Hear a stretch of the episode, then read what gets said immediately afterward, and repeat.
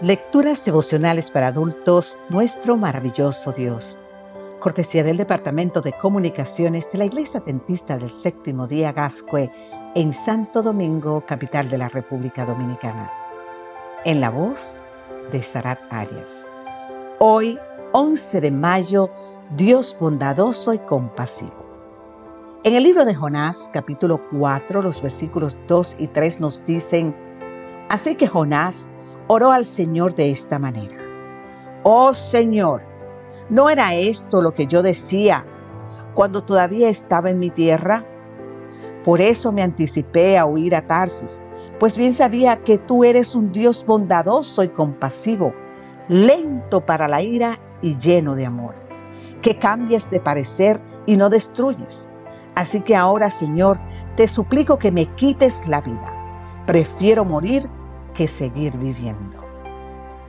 La primera vez que encontramos a Jonás orando en el libro que lleva su nombre está dentro del vientre del gran pez y es para decir que Dios le salve la vida.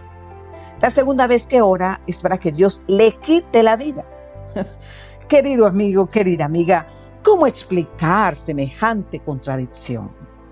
Lo que sucedió básicamente es lo que dice nuestro texto de hoy el profeta anunció a los habitantes de Nínive que serían destruidos a menos que se arrepintieran.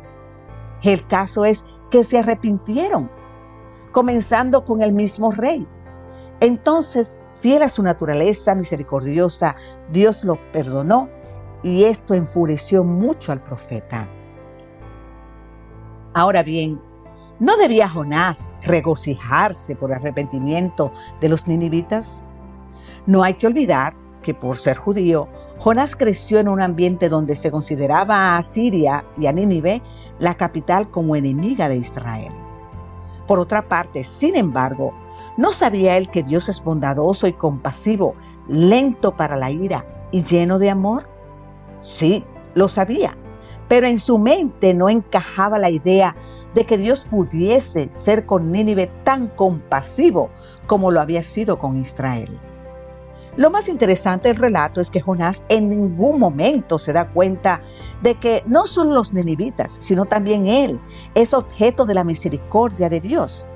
Primero, lo salva milagrosamente del vientre del gran pez. Luego le da una segunda oportunidad. Y ahora, en lugar de quitarle la vida, pacientemente razona con él para que entienda que el amor de Dios no conoce fronteras. Y ahora la gran pregunta, el que tuvo piedad de Nínive, donde más de 120 mil personas no tenían discernimiento moral. ¿No tendrá también piedad de ti y de mí si hoy decidimos arrepentirnos? ¿No tendrá también piedad de aquellos a quienes consideramos indignos de la salvación? Entonces, ¿por qué no decir gracias Padre Celestial?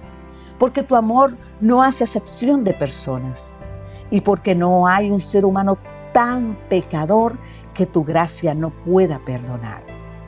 En este momento, Señor, te pido que la preciosa sangre de tu Hijo me limpie de todo pecado y me capacite para vivir de un modo que glorifique tu nombre, Señor. Amén, amén, Señor.